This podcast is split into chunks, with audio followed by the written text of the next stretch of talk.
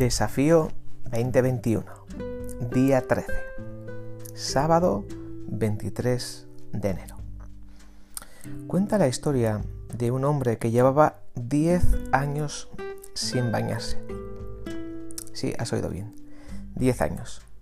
Al final tuvieron que amarrarlo por la fuerza, eh, atarlo, sujetarlo con una soga y ducharle contra su voluntad. Dice que tardaron cuatro horas limpiar a este hombre. Tuvieron que usar arena para, para sacar toda la capa incrustada de, porquería que tenía pegada a, su piel. El caso es que cuando por fin acabaron de, de lavar a este hombre, que por cierto era soltero, él dice que prometió lavarse una vez al día para encontrar novia. Bueno, el protagonista de nuestra historia,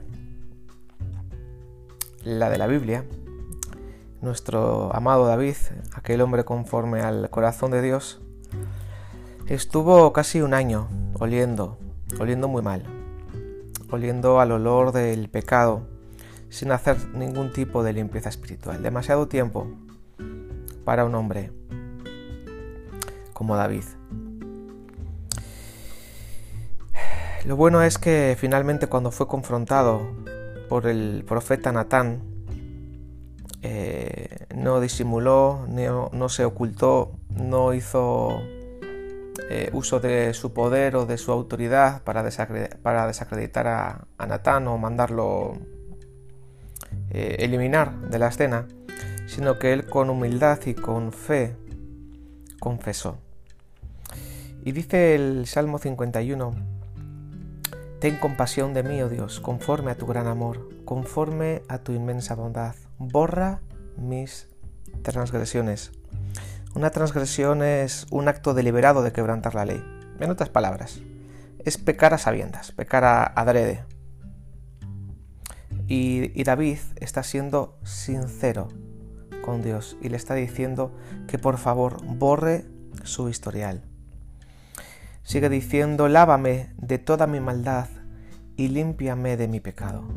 Salmo 51 versos 1 y 2. Lávame de mi maldad, como si le dijera lava toda mi ropa sucia.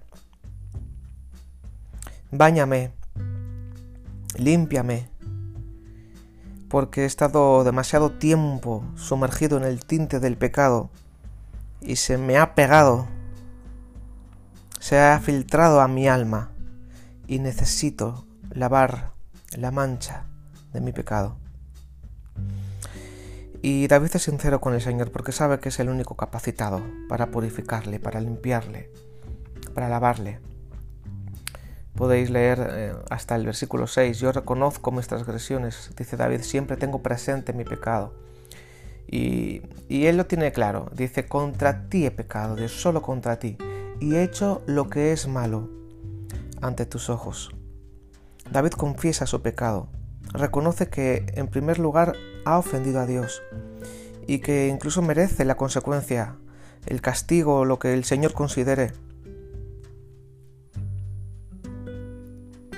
Creo que nosotros también, antes de que sigamos orando en nuestros grupos, podemos también ser totalmente honestos y sinceros con el Señor y no permitamos que haya nada que se quede ahí incrustado en nuestra alma, sino que podamos sacarlo todo, confesarlo delante del Señor.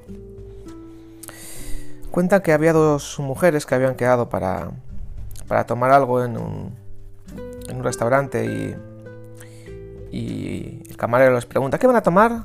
Damas y una de ellas dice, yo un té helado. Y, la que estaba a su lado, su compañera, dice, yo lo mismo, pero asegúrese de que el vaso esté limpio. Al rato llega el camarero y, y le dice, ¿cuál, ¿cuál quería el vaso limpio? bueno, es, es obvio que las dos querían el vaso limpio, ¿verdad? Pero una se aseguró de decírselo al camarero.